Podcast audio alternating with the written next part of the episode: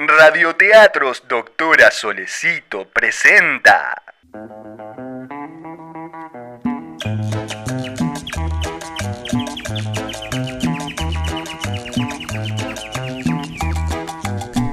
Buenas tardes y pónganse cómodos. Esta es la historia de Leonora, una simple ciudadana de clase alta de la ciudad de Buenos Aires. Ella vivía recluida en su no humilde vivienda del barrio de Núñez, tasada en 3.500 dólares el metro cuadrado. Su vida era tranquila, pero carecía de emociones. Si bien cualquier persona que se levanta todos los días a la mañana para ir a trabajar podía creer que Leonora tenía una vida resuelta, ella no lo creía tan así. Tantos años de vivir bajo los mejores lujos, de hacer lo que se le cante el orto las 24 horas, de poder cumplirse todos los insólitos caprichos que se le ocurran, le habían dejado cierto vacío interno espiritual que ya no podía manejar. Pero un día, mirando la televisión, una productora de contenidos audiovisuales llamada Polka emitió una serie en Canal 13 sobre la vida en una villa. A Leonora se le iluminó el botox de la cara cuando descubrió que había una vida distinta llena de emociones que ella no conocía y sin pensarlo se aventuró en un cambio de vida para llenar ese vacío con papas que la estaba deprimiendo. De esta forma arranca un nuevo radioteatro en Doctora Solecito. Hoy les presentamos Una cheta en la villa.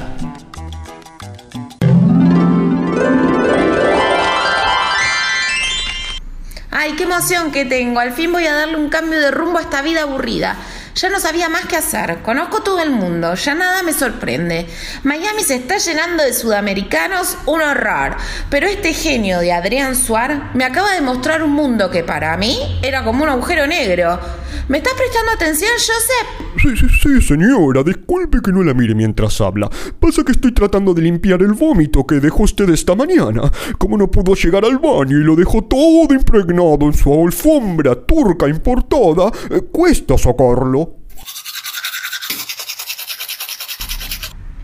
Ay, sí, sí, lo que pasa es que anoche me acosté re en pedo. Me escabé con el Johnny Walker Blue Label mirando Bake Off. Me tenté tanto que me agarré la caja de chocolates suizos que me traje del último viaje en pandemia y me di alta panzada. Por eso está todo marrón el vómito. bueno, bueno, no se preocupe, señora. Ahora voy a probar con queroseno a ver si sale. Cuando vomita falopa suele funcionar. Ay, bueno, fíjate, Joseph, no pasa nada. Intenta un poco y si ves que no sale, compro otra. O no, mejor no. Ahora que voy a vivir mi nueva vida de villera, no necesito tener una alfombra. Es más, capaz hasta puedo no tener piso y tener solo un césped divino. Señora, perdón que me entrometa. Yo sé que mis opiniones vulgares no tienen por qué ser escuchadas en esta casa. Ay, Joseph, no seas así de malo con vos mismo.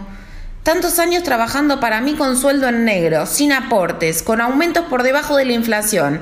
Ya sos como de la familia. Eh, sí, sí, gracias por mencionarlo, señora.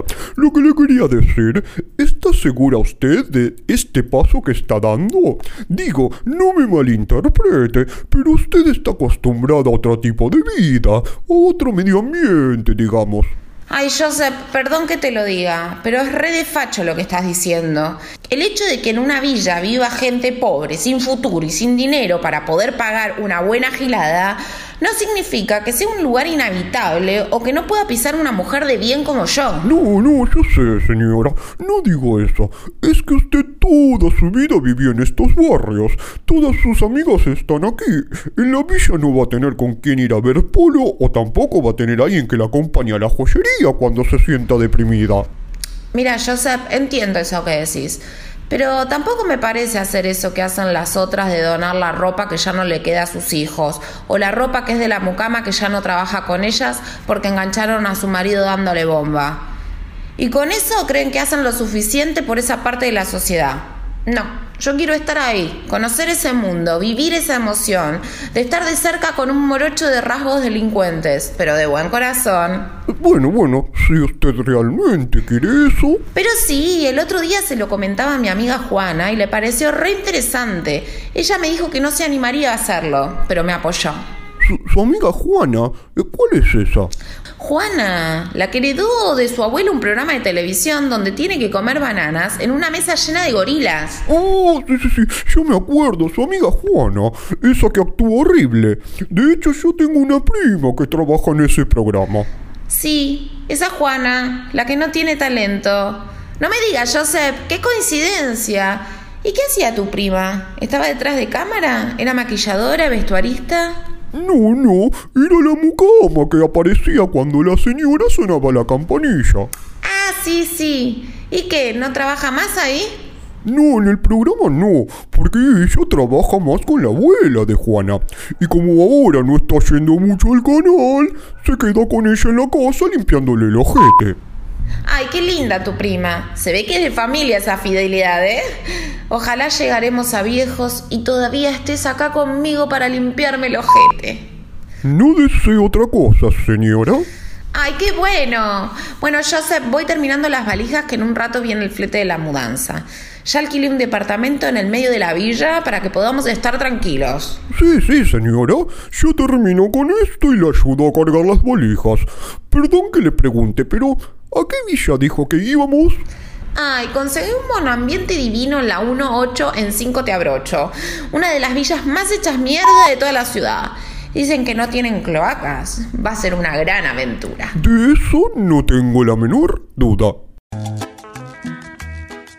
Ese mismo día, Leonora, su casi esclavo Joseph más otros 20 súbditos más de bajo costo realizaron la mudanza hacia la villa 1-8 en 5 te abrocho. En un par de horas la mudanza estaba realizada. Tuvieron que tirar casi todo el contenido del camión de mudanza en un contenedor porque, por supuesto, no entraba en su nuevo departamento. Como Leonora no conocía lo que era un monoambiente, no supo calcular bien el espacio para todas sus cosas. Así que las descartó en un contenedor que había en la calle sin antes prenderlas fuego para que nadie se las lleve.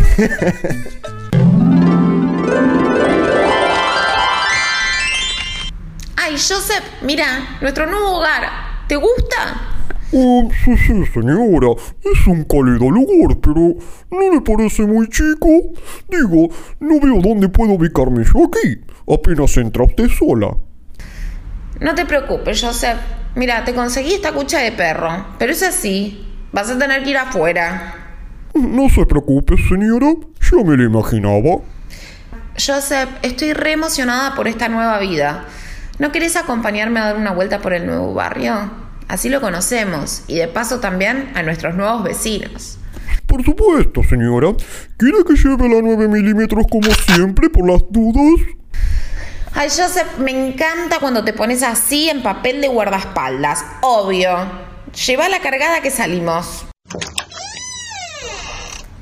Mira qué pintoresco es el barrio. Jamás había estado en un lugar así. Mira las casas, todo en obra. ¿Ves? Dicen que los que viven en las villas no tienen dónde caerse muertos, pero yo veo que se la gastan todas en hacerse casas nuevas. ¿Qué es esa lona llena de agua? Bueno, señora, eso es una pileta. Ay, Joseph, qué imaginación que tenés. ¿Cómo va a ser una pileta? Primero, las piletas son de plástico, no de lona. Y segundo, van enterradas en el jardín, no en la vereda. Debe ser algo de construcción que no entendemos. Bueno, señora, si usted lo dice, eh, me parece que ese muchacho de aspecto un tanto desalineado y sucio viene hacia nosotros. ¡Qué emoción! Mi primer contacto con los vecinos. Eh, eh, disculpe, señora, no, no se asuste, no se panque, no le vengo a hacer nada, ¿vio? Yo solo le quería decir, eh, qué alta llanta que tiene. Ay, hola, vecino nuevo, no pasa nada. Acérquese tranquilo al Mercedes-Benz que está ahí y vea las hermosas llantas de aleación que tiene. Disculpe, señora, pero creo que el individuo se refiere a sus zapatillas luminosas que compró en New York. Ah, claro, llantas, zapatillas, ahí entendí. Qué ocurrente es usted, vecino. Disculpe, señora, no se asuste, no se panque, no tendrá una monedita aquí para la birra, señora. Ay, no llevo monedas yo, directamente las tiro a la basura. Pero tengo algo mejor, vecino. Si quiere, le puedo prestar la tarjeta de crédito. Tome. Oh, señora, un picapalopa, gracias. De nada. Disculpe, señor vecino con parálisis facial. Le hago una consulta porque soy nueva en este barrio. ¿Dónde estaría el cura de la villa? Ese que hace la moto en la serie de Polka. Y, disculpe, amiga, no le entiendo una mierda, pero si no que quiere rezar, y ahí tiene un sucucho del gauchito Gil. Ah, veo. Pero, ¿qué es eso? Es como un Jesús rojo. Eso no lo había visto en la serie. Uy, señora, me parece que hay disturbios en la calle. Deberíamos volver. Usted al monamiento y yo a la cucha.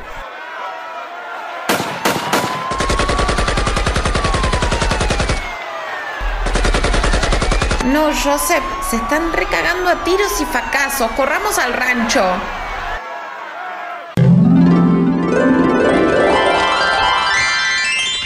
Una hora después. Ay, señora, eso estuvo muy cerca. Me alcanzaron cuatro tiros, dos en las piernas, uno en el brazo y otro en el hombro. Uno más y seguro me daba en la cabeza. No lo puedo creer. Al final la vida en la villa no es tan así como la cuenta en Polka.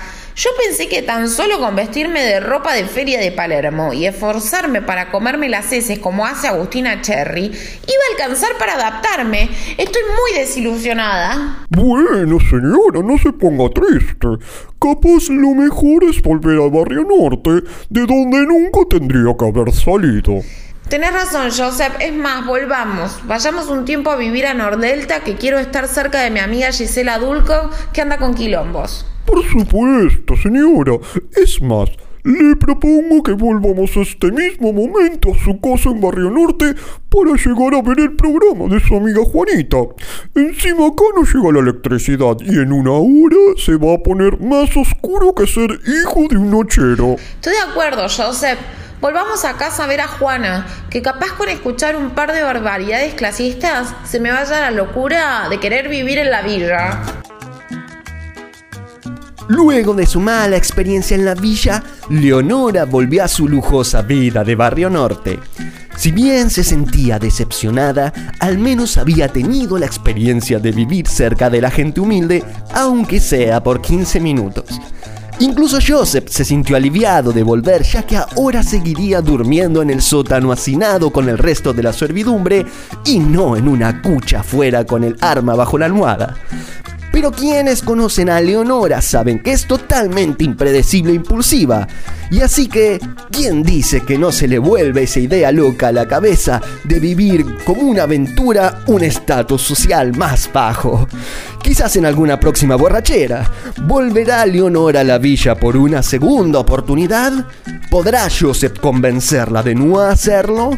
¿Seguirán las producciones de Polka influyendo en las decisiones de su vida? ¿Cuánto tiempo durará esa serie inmirable y horrorosa? Todas estas preguntas, quizás sí, quizás no, pueden ser contestadas en otra historia de radioteatros Doctora Solecito llamada Una cheta en la villa.